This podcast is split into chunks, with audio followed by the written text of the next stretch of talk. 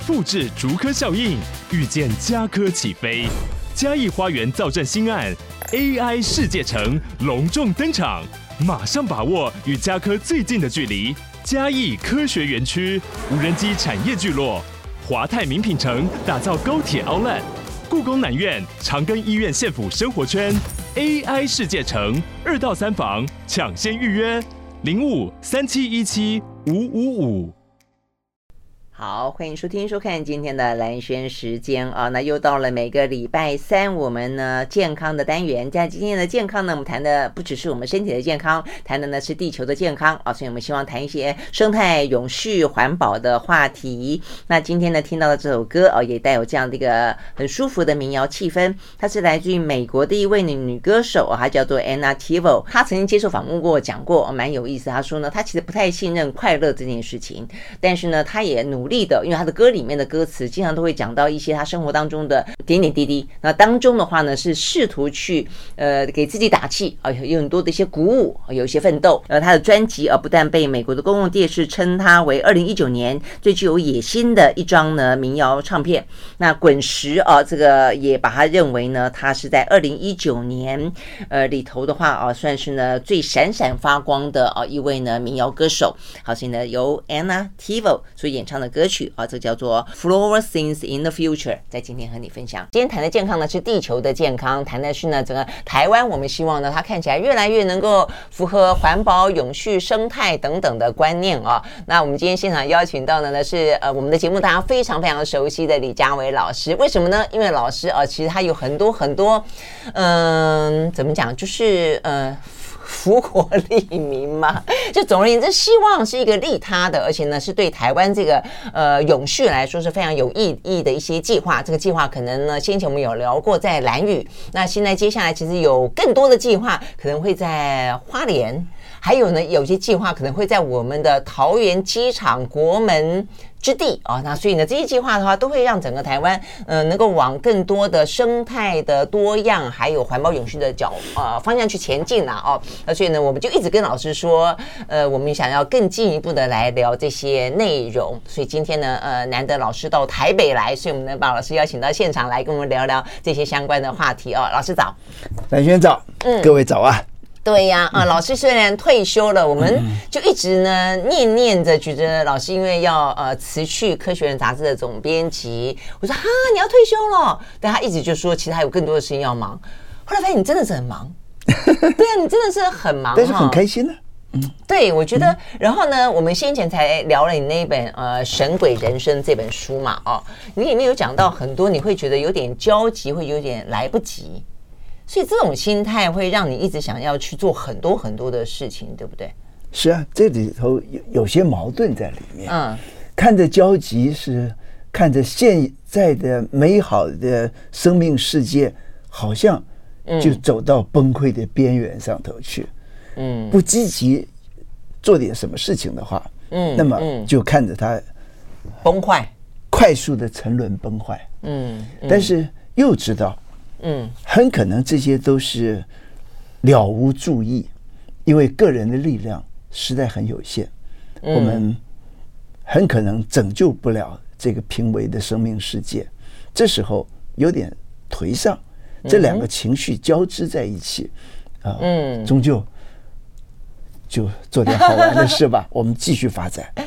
对啊，我觉得其实老师在描述这种心情，一定对很多想要做一点点呃有意义的事情的人来说，是一个非常会出现的情绪当中的起伏。是的，你怎么样克服这种觉得沮丧，然后觉得可以让自己不时奋起，不太放弃？嗯。前些天我跟你在电话中谈到，嗯，蓝雨因为经历了小牛台风的摧残，嗯，我得到的照片看到的都是一片残败，嗯，整棵树所有的叶子几乎不见了，我们种在的兰花勉强的趴在那里，我又担心，嗯，没有遮挡阳光的树叶，那些附生在树上头的那些阴性的兰花怎么度过？呃，炽热的阳光的照射，嗯嗯嗯、因此解决这个问题的办法，我就找了我们的植物猎人洪信介，赶快立刻到蓝屿去。老老实实待几天，他对蓝屿很熟悉，每个角落里头长得什么样子的濒临灭绝的物种，他知道。嗯、我说你就按图索骥去看看还在吗？嗯，我昨天得到他最后的最新的讯息，嗯，还在，还在，还在。原因就是一个茂密的丛林，嗯，真的是变成了一个很绵密的保护网。上头的叶子被吹走了，嗯，但是那些树干、那些交错的生命体就庇护住了那些脆弱的生命，嗯，整棵树的树叶不见飞走的是海边直接面对的第一线，嗯哼，也因此，这个世界需要很绵密。需要很多生命交织在一起，彼此庇护着，这样子才能下去。嗯，如果是一枝独秀长在漂亮的庭院，那就面对最大的哦惨败。哦，这样子，哎，那那些兰花不是都是长在，它是像就像附生植物一样长在树上嘛？啊，是的。但是叶子都吹光了，但它它还是留在树干上，因为它根拔得紧紧的。哦，这样子，OK，好。所以，我们这边讲到就是老师的这个计划。事实上，如果说经常听我们的节目，会知道老师一直有这个计划。但是呢，呃，等于是辞去《科学人》杂志总编辑之后，他希望这个计划能够更积极的，而且是有效率的推展嘛。啊，所以呢，我一我就一直紧盯着老师的进度，说，哎，你不是要带我去蓝屿吗？结果刚才讲到就是小牛台风，那小牛台风是今年嘛？是的。那个台风怎么会那么严重？好像在台湾都比较没有感觉。大家。听到的都是蓝雨开元港里头百分之七八十的船都翻了，哎，对，是不是？有有这个。那个屋顶吹走了，满天飞，门窗破了，多少财产损失，很少人去注意到山林里头的伤害。呃，从过去这两年，你频繁的报道世界局势，你不觉得很多事情都是创世界纪录吗？蓝雨的这一个台风，嗯，蓝雨挡住了。嗯，后头我们得到一些庇护，但是它那个风的强度竟然是有记录以来世界的第三大强的台风。啊，是世界第三大。哦，天哪，有记录也只不过百把年的时间，我们兰屿创下了挡住了世界第三大强的台风。嗯嗯，好，所以我们知道这个气候变迁实在是太太严峻了啊。所以老师，那呃，现在你希望兰女的计划是到怎么样？就我们知道兰女之所以叫做蓝女，是她过去曾经长满了兰花，那但是现在已经当然就是呃没没那么多了啦啊，这个就是。呃，它的种类也没有那么多样了。那现在我们希望赋予它。那你现在如果哈，我们确定它等于是撑过了啊这个小牛台风当初的肆虐，所以幸好也还在。那所以下一步会是什么？兰花只是有点一时兴起，嗯，因为兰屿嘛，大家想到的就是兰花。嗯，兰屿有六十五种兰花，里头有好多种是全世界只长在兰屿的。嗯，它们当然是第一线的优先的。保护的对象也是繁殖更多苗木回去，丰富那个树林的选项嘛。嗯，呃，做得很好。我们每年送几千棵回去，呃，效果不错。刚才提过了，根已经长上去了。对，而且开花结果，就代表支撑这些兰花在那个生态系里头存活的那些真菌啊、授粉者啊，都还在那里。嗯。但是光做兰花不够的呀，兰屿那么丰富的生态系，从兰屿角鸮到球背橡皮虫，到特有的真菌等等之类，那是一个美妙的不得了的多样性物种跨地理区的结合。嗯，它的生命来源很多来自于台湾、菲律宾，来自于琉球，交织在那里，它又遗世独立在那里，独立演化出全世界只有在那里找到的。特有的物种，嗯，嗯，所以兰花只是起步，嗯，所以我们的璀璨蓝雨计划就是汇聚了很多科博馆特有生物保育中心，嗯，以及嗯台北动物园的专家们，嗯，大家从不同的角度、不同的背景，要把他们专长的领域里头的那些物种都给关注到，嗯，那么这是一个群策群力的集体行动。OK，哎，这有点像是那个马达加斯加，是不是？嗯、还是当初那个呃达尔文他不是发现了一个什么岛？那个岛上也是非常多的一些特有种。加拉巴哥群岛啊，对，加拉巴哥群岛，就是因为它的一世一世独立，那反而呃成就了它本身的独特独特的物种自我演化的部分。对，所以蓝屿有这种，蓝屿有这个特色。虽然只有那么小一个岛屿，对啊，相对于加拉巴哥它是小了很多，但是相对于你刚才提到马达加斯加，那又是小了很多。对，马达加斯加是一个很大的岛，而且很悠久的历史。嗯，他们大概在八千万年前跟非洲分开。嗯，也因此它有八千万年的演化史。嗯，在那里你看到的物种。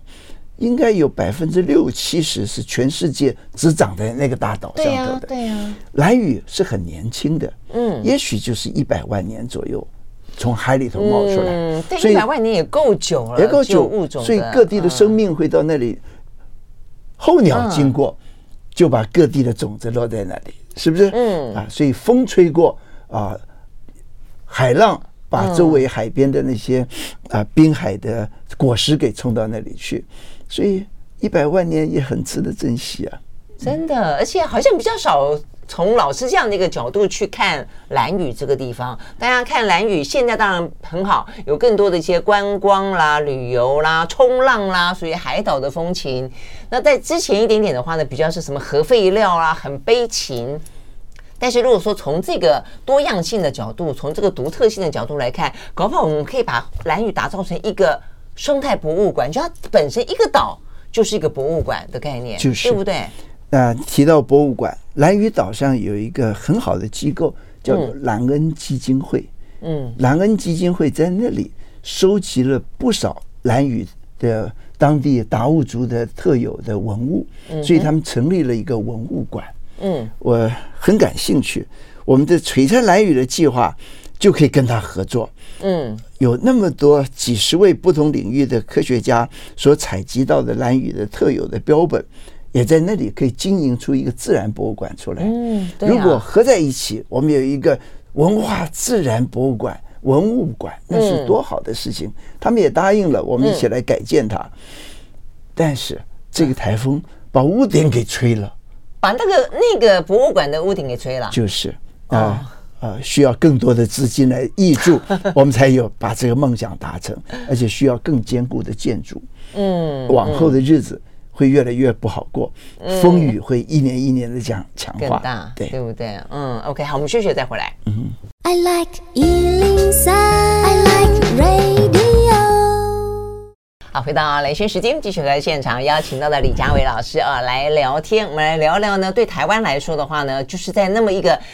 交织的啊，这个国际局势非常的复杂，不只是什么地缘政治，我们讲的是的气候变迁啊。那事实上呢，对于尤其是海岛的台湾来说，挑战真的是越来越多。那我们刚刚讲到，对老师来说，呃，有很多呃心里面觉得非常有呃迫切感的事情，想要尽可能的去完成啊。其中之一呢，就是我们刚刚讲到的璀璨蓝雨计划啊。那这个璀璨蓝雨计划，其实在我们节目里面前前后后提提了很多了，但现在看起来似乎呢有些进度啊，目前。呢，正在呃如火如荼的进行当中了哦。那虽然我们刚才讲到了，呃，小牛台风似乎呢造成了一些呃阻碍，但是幸好没有太大的呃就是不可回复的伤害了啊。那所以呢，目前正在推进当中。但我们刚刚讲到，老师有特别提到说，资金就是台湾总是对这些事情好像就是比较缺乏大家的关注哈。就是说你要讲什么呃政治献金，好像很多人就会捐。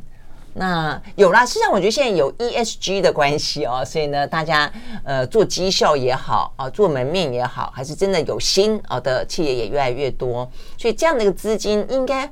会不会好一些？所以我们刚刚在讲到说，蓝宇老师提到说，呃，屋顶被吹掀了啊，所以需要更多的资金。我哎，我就突然间想到说，哎，那台电呢？台电实际上在蓝宇这个地方，当初我们刚刚讲到了过去的悲情蓝宇，其实很多是来自于核废料的概念，是因为发电啊。那所以对台电来说，他们也不断的想要敦亲睦邻嘛啊。那这个是一个好好的方式啊，不是吗？回馈蓝宇。从一九八六年。我就跟蓝宇建立起一个比较密切的关系，嗯，因为对于核废料放在那里，一开始带着觉得这是一个不公不义的行为。嗯、是没错。呃，后来我认真的去跟整个核能界的谈过，嗯，清楚的知道这是一个那时候整个国际社会共同的愚蠢的发展。就他，大家很多这样做，但是呃，很多后果大家没有那时候没有料到，对不对？那你原来是当个中继站嘛，对，也就是把大量的那种低阶的核废料暂时储存在那里，因为是暂时，所以那储存设备也没做得很好。对，暂时的目的就是什么呢？接着要丢到台湾东部最深的海沟里头去。是，但是我说为什么直言批评愚蠢呢？因为竟然没想到铁桶会生锈。嗯。世界的海水是活着的，那么很快的漏出来的放射性会污染整个世界海洋。嗯，所以当这个想法被提出以后，就停掉了。嗯，那也因此，我们的中继站好像就变成永久的地方了。台电就背了这么一个严重的罪名。我每次去都听当地的人怎么样子责备台电，虽然他花了很多钱去敦亲睦邻去。有一次，我就认真的去台北。嗯，台电总公司找他们的核能废料的处长说：“我们一起来成就一个啊，也许能够挽救民生的计划。”就把富裕兰花、重回蓝雨跟他们说明了。嗯，他们第一个反应我看得出来是很很兴很有兴趣，觉得哎这主意不错。第二个我就看到脸色的犹豫，好像。我们是不是也来要经费的？啊，会不会要敲一大笔杠啊？等等等等之类的。后来我就明白的说，这个计划需要的经费少之又少。嗯，我们保种中心本来就有来自于蓝屿从不同途径到保种中心来的物种。嗯哼，你只要把交配结果产生的果实拿到无菌培养室，啊，去长出无数的小苗出来。嗯。都是几万块、几万块的支出，嗯，凑起来一年花不到七八十万，嗯，这个钱我们自己就有。对啊，这个钱不多啊，要不然你用募资也可以啊。现在众筹募资其实效果也很好。这个题目太感人了，我只要一讲就会有人，对啊，慷慨的捐助。嗯，我说你不出钱都可以，你就出个名，我们一起来做。哎，老师，那就发起一个一个人种一颗兰花，一颗就好，不要多，一人一颗。对。嗯，这就是我第一个捐，你第一个捐，你不必捐了。我可以捐十颗。去年九月，嗯，我就找了几位企业家到兰屿去，因为这个璀璨兰屿的计划，我需要几千万的经费。整个是不是？整个？因为这是一个生态系问题，不只是兰花了，你还有各种昆虫啊等等之类的，蚯蚓啊、真菌啊，啊，这个是全面性的。考量，我需要几千万的经费，我就找了企业家同行，嗯，让他们去种兰花去，嗯，把兰花苗绑在树上，哦，绑完了两百棵以后，他们就问我说：“哎，这个事情可真有趣啊，我们可不可以参与？”啊，真的，哎，经费就有了，真的，这是老师厉害的地方。所以你就跟台电说，少少的钱你不用出，但希望他们参加整个大整个计划，对对对，因为利用他们在那里的呃。的基地，嗯，利用他们跟当地的关系，我们培育出来的苗，它可以办说明会等等之类的，还可以分送到不同的人家去。所以这是一个共同合作的好好计划。经费不是要点，对呀。后来，嗯，台电还是给了我们一年几十万的经费，那么很够了。嗯嗯，而且对台电来说，我觉得重点在于说，你与其敦亲睦邻，什么呃省一点电费啦，啊给一点什么什么呃什么什么生是生活费吗？还是什么、呃、婚丧喜庆有很好的，然后来回啊、呃、台湾跟兰屿之间的交通有很好的折扣，或是免费的机票啊。呃但这个都不比你把整个的兰屿重新让它生态能够有更多的富裕或者更有未来性会来的更好嘛？对不对？确实如此啊。OK，好，所以呢，这只是呃老师的计划之一，是璀璨兰屿啊。那我最近听到老师呢有另外一个计划呢，也是哇，这听起来让我眼睛一亮，就哦，又有另外一个，而且这个另外一个计划的话。呃，在花莲听起来更神奇哦！老师呢想要找一块地，那块地上面有森林，老师要在森林上面张开一张网，把那个森林给稍微的有点像半遮蔽的覆盖住，然后让它里面呢能够有一个很独特的环境，想要长出一个像阿凡达一样的森林来。哇，这个听起来呢太炫了啊！到底是什么样的一个计划？我们休息，马上回来。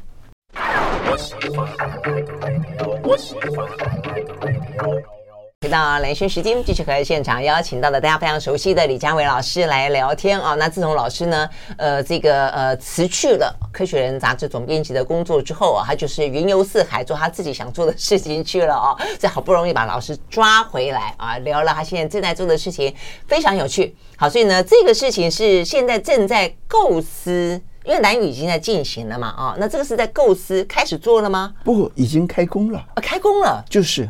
OK，好好好，那老师跟我们描述一下，在花莲，然后找一块地，然后张一张网，要干嘛呢？大约在一年前吧，嗯，有一次跟张安平，就是台泥的董事长台泥董事长开我们每三个月一次的见面会，嗯，啊，因为有共同的兴趣，我们一起发展这个辜严倬云植物保种中心，他们提供几乎完整的资金，嗯，哎，老师，我发现台泥他们整个认自从认识了你之后。好像就结下了一个，呃，不得不不是让他很开心了。我开玩笑的，就是不解之缘了。不解之缘。对，你看那个保种中心真的是当初是辜成允先生，那后来他就是意外过世了之后，现在是张安平。张安平，但他也是那么的支持你们的计划。啊，对，热情依旧，而且持续有新想法出来。嗯，我真的觉得这些企业家是蛮蛮蛮蛮感人的。对，一年前我记得那一个下午的谈话，嗯、他侃侃而谈，他对台泥的呃想象未来的发展。嗯，他说，在这一个生态崩解的时代，嗯，台泥除了要好好的发展它下一步的储能啊等等之类的新构想之外，嗯，它必须，否则是低碳水泥。对、嗯，他觉得。他要想出一个呃 slogan 出来，嗯啊，为生命服务。嗯，我说那是一个太广泛的一个期望了，你该有个重点吧。嗯，他说我要研究土壤，他一定读了很多这方面的书，知道整个生态系的崩解里头，土壤扮演很重要的角色，因为土壤储存了很多的碳。对，那当土壤的碳不再有那个储存能力的时候，嗯、它就释放出大气，崩解的速度更快。嗯，但是偏巧，整个生命界，地球科学家最不了解的就是土壤，尤其土壤里头的芸芸众生，嗯、很多我们都不认得，扮演什么角色也不知道，叫什么名字更不知道了。嗯，我说很好，啊，我们一起来发展。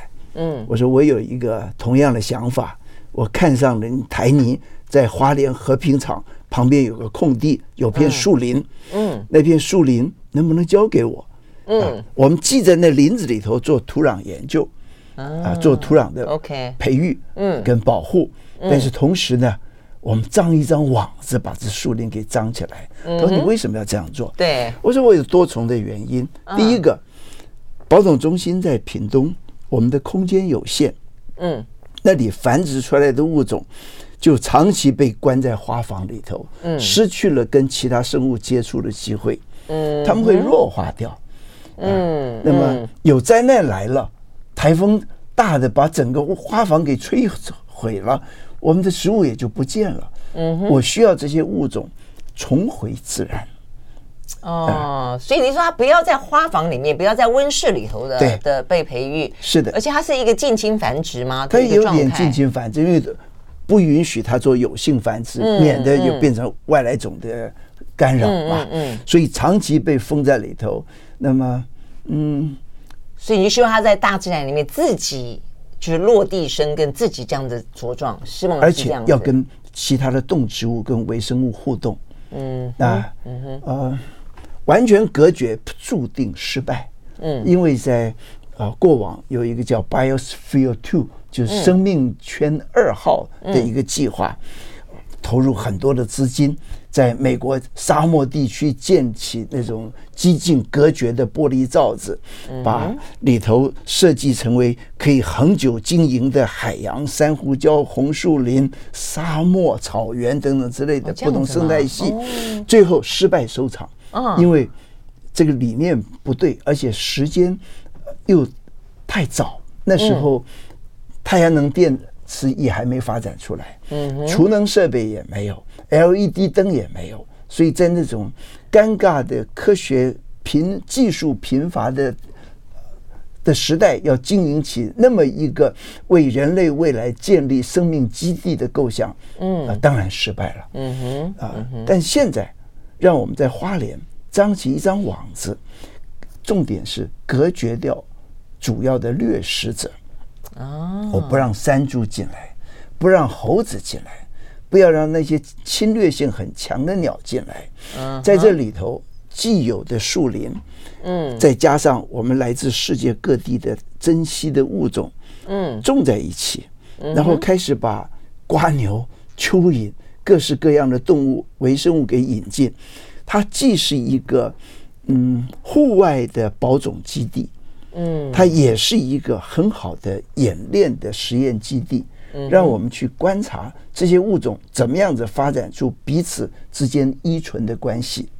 过去我们都很本土主义，都说哦，一切都要用台湾物种，要用强调在地，嗯，强调原生。一张网子张起来只够覆盖一点五公顷，你怎么把台湾的生态系给保存在里头呢？那有台湾本来就很多外来种啊，本来台湾是一个。嗯，两三百万年前从海里头冒出来，我们所有生物都是外来种。对啊，而且外来一段时间就变成本土了。就是，所以在那个地方，我们演练来自世界各地的特殊物种，把它汇聚在一起，看他们能够发展出什么样子的关系出来。哦，哎，可是老师，那你张了一张网子，如果说不让一些比较强，你说比较呃竞争性强的或者比较严重的掠食者进来，可是它。可是问题，生态系本身就是有这些食食物链，不是吗？对，所以、呃、生态学者一定一开始的第一个反应就是说，这是不符合我们对生态系的了解。嗯，原因就是这些食物链高等的掠食者，对呀，也扮演着重要的生态角色。嗯，但是呢，在这个初期阶段，一定得坚守不能有掠食者进来，因为。只要有一只山猪进来，只要一只猴子进来，他们的毁坏就是无以承担的。嗯嗯，所以这是一个演练，让我们知道怎么样子重建一个自然。因为，OK，生命学家的下一个严肃的挑战，就是在被摧毁的生态系里头重建。这个学问不够好，我们还不知道步骤。该是如何？嗯，一片林子烧毁了，一片林子被炸弹给摧毁了。嗯，到底哪些物种该先进去，哪些后进去？嗯，个别数量多少？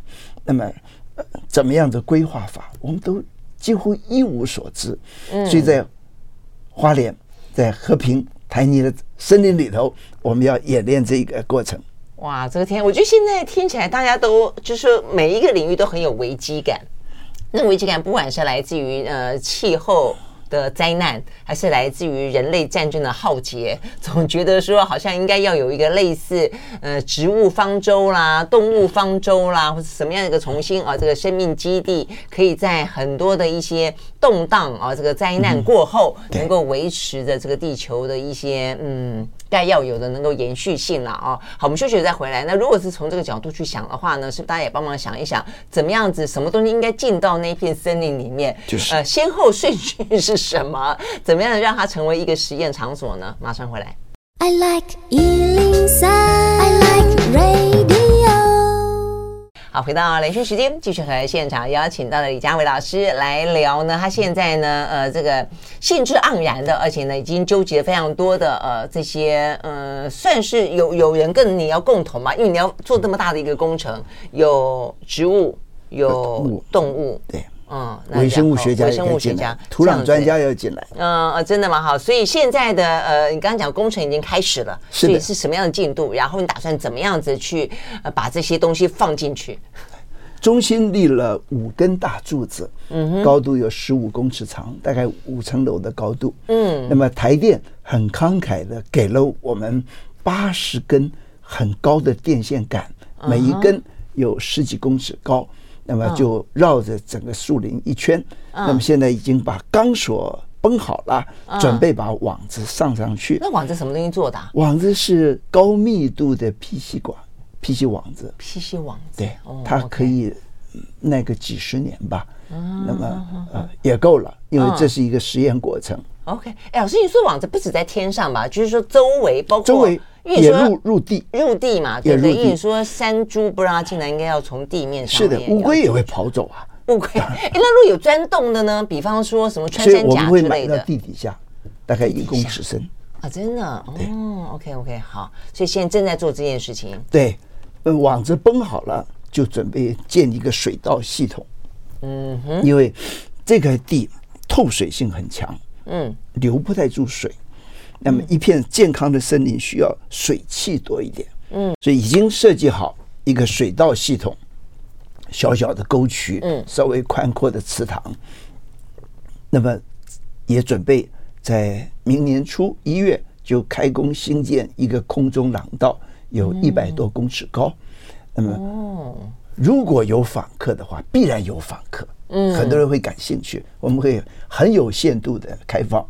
但是只能走在空中廊道上头，哦，所以也愿意开放给大家来看看到底。对，这个等下一步。嗯哼。不过它必然，嗯，会需要有那么一个空中廊道，嗯，让非工作人员走在廊道上头。我觉得很好啊，就让大家看了以后，可能因此会觉得感动或者有所体验。对对对，应该就更能够去支持吧。地上没有道路，嗯，路都是给乌龟爬的啊，给蚯蚓钻的。那这一来啊。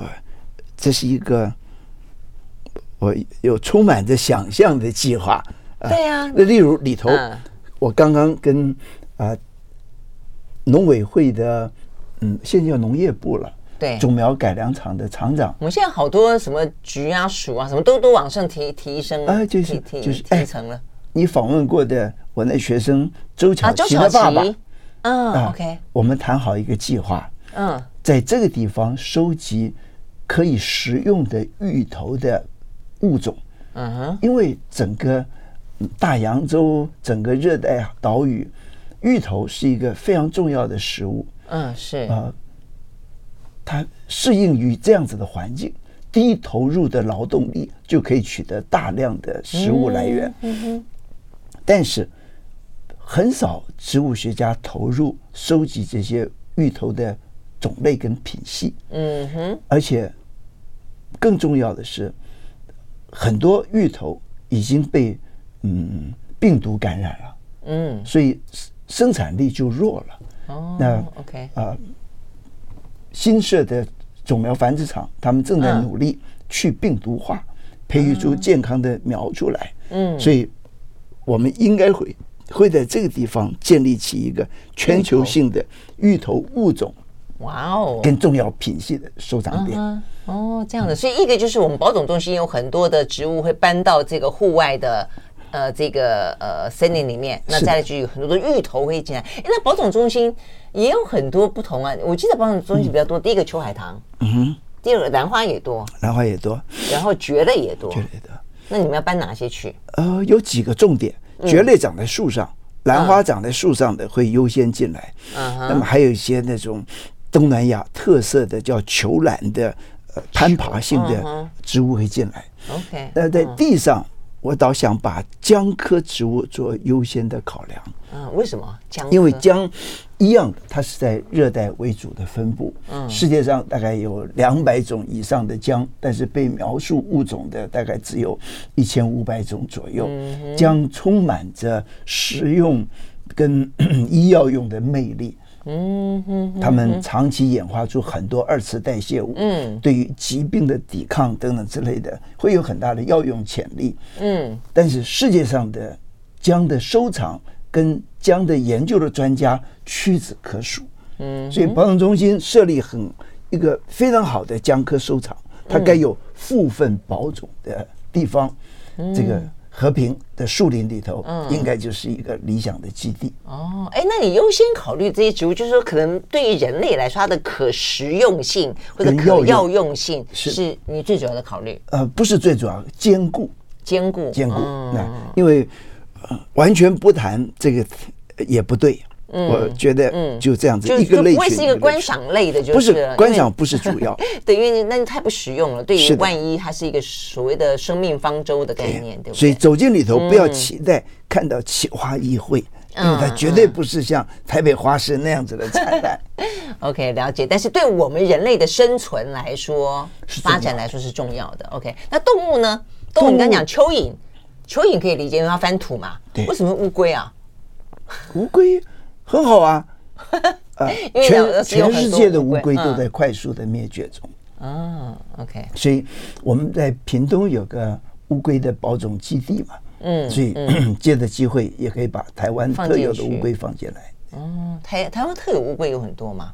哦，我们的食蛇龟啊、彩管龟啊，虽然不尽然是特有，但是呢，周边的国家都把它们给消灭吃掉了。吃掉了啊、哦！食蛇龟在台湾还可以找得到一些，但是过往每年可能有几万只是被收集起来送到中国大陆去。嗯嗯，一只乌龟可以卖到几千几万块台币。啊，有有一段时间好像大陆很爱吃龟呀、鳖啊啊之类的。是的，OK，龟。好，所以龟，然后瓜牛，瓜瓜牛，对，瓜牛的用处是？我们。不知道它在自然界里头扮演着多重要的角色，嗯哼，但是必然重要，因为瓜牛有些长在地上，有些在树上，对。啊，呃，它刮叶子上头的藻类啊、真菌，光靠这个就刮的就自己可以生活了。嗯，我曾经有一位研究助理，他告诉我说，台湾应该至少有两百种瓜牛，嗯，里头有很多种都还不知道名字。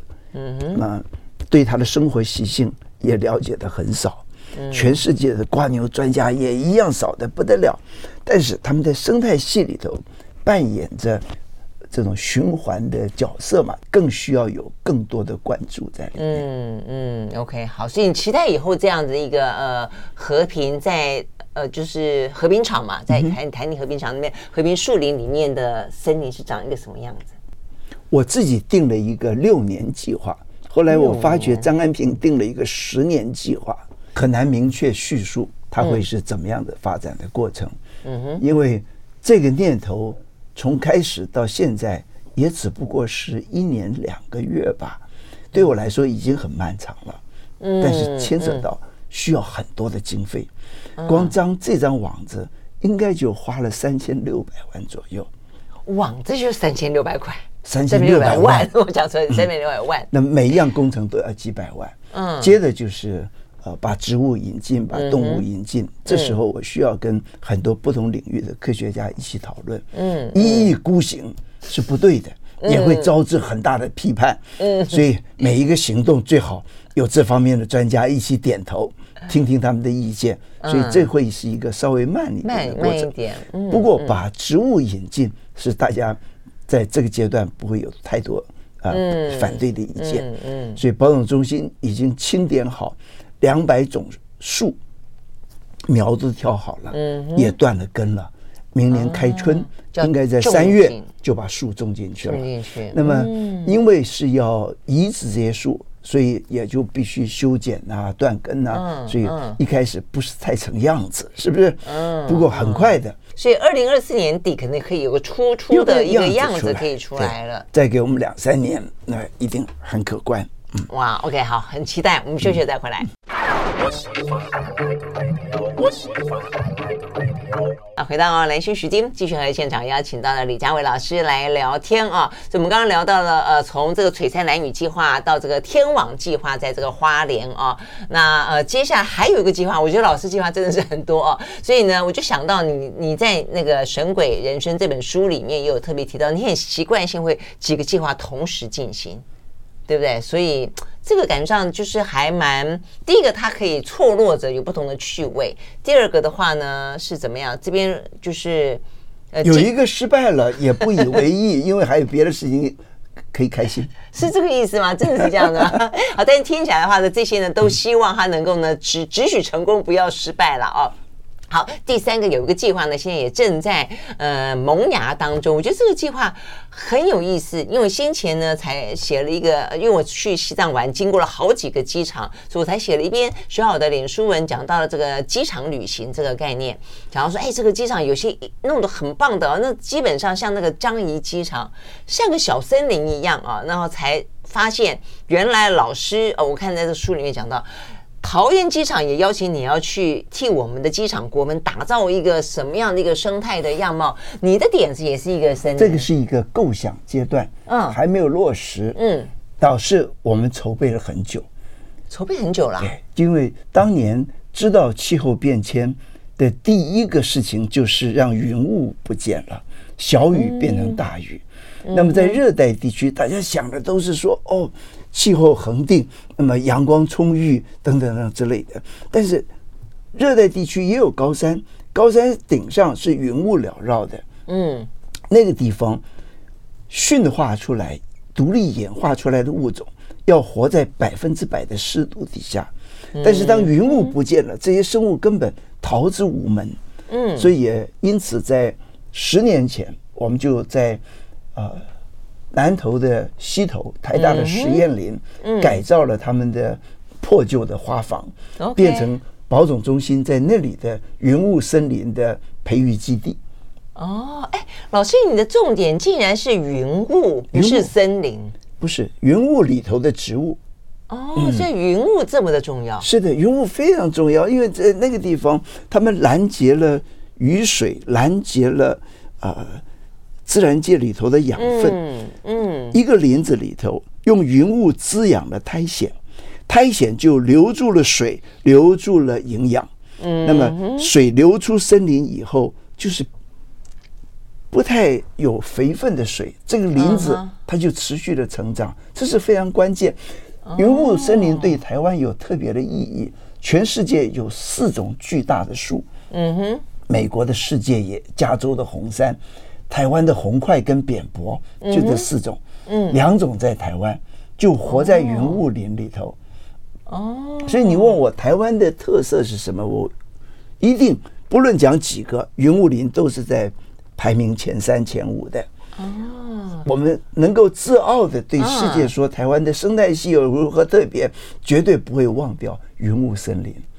所以对我来说，云雾是一个很很美、很浪漫的一个形容词，我都没有想到它在生态的，它就要消失了。嗯，所以当桃园机场消失是因为极端气候的关系吗？对对，云雾不见了，嗯，这里头的生物就跟着灭绝。哦，那里头有很多特有的物种。极干极涝会导致云雾不见啊？是的，它不会一段时间不见，一段时间又回来吗？我住在南庄。在三十年前，我拿到那块地的时候，终年云雾缭绕。现在能有那时候三分之一的云雾都很不错了。它只要干个几天，森林里头的那些云雾就没了，不，物种就死了啊！真的？因为他们需要百分之百的水啊。OK，嗯，啊，原来这样子。所以看着樟宜机场那么宏大的生态展示，那当。机场公司民航局跟我联络的时候，他说：“我们真不好意思，我们的航厦里头没有跟上时代。如果有一个生态方面的展示，显示出台湾作为一个世界公民扮演着一个保育世界物种的题目，可不可以在里头？而且凸显我们亚热带的气候的氛围嘛。不思索的说，嗯，我们办个云雾森林的展示，它要有特色。”我们没有自新加坡那样子的雄大的财力投入，嗯，也没有那么宽阔奢侈的空间来做，但是至少有个小小开始，所以这个工作还在发展中。我期待在国门有一个云雾林的展示。对呀，哎，那是二航下，嗯，二航下现在已经整修完了。我们现在三航三航下正在盖嘛？正在兴建中。对，那么二航下跟三航下有个。衔接的地方，那是现在啊载客率不高，所以没有优先使用到的。那边有一个高度大概有八公尺高的空间，有一个啊方圆各有十几公尺的地方，或许从那边开始，从那里可以开始。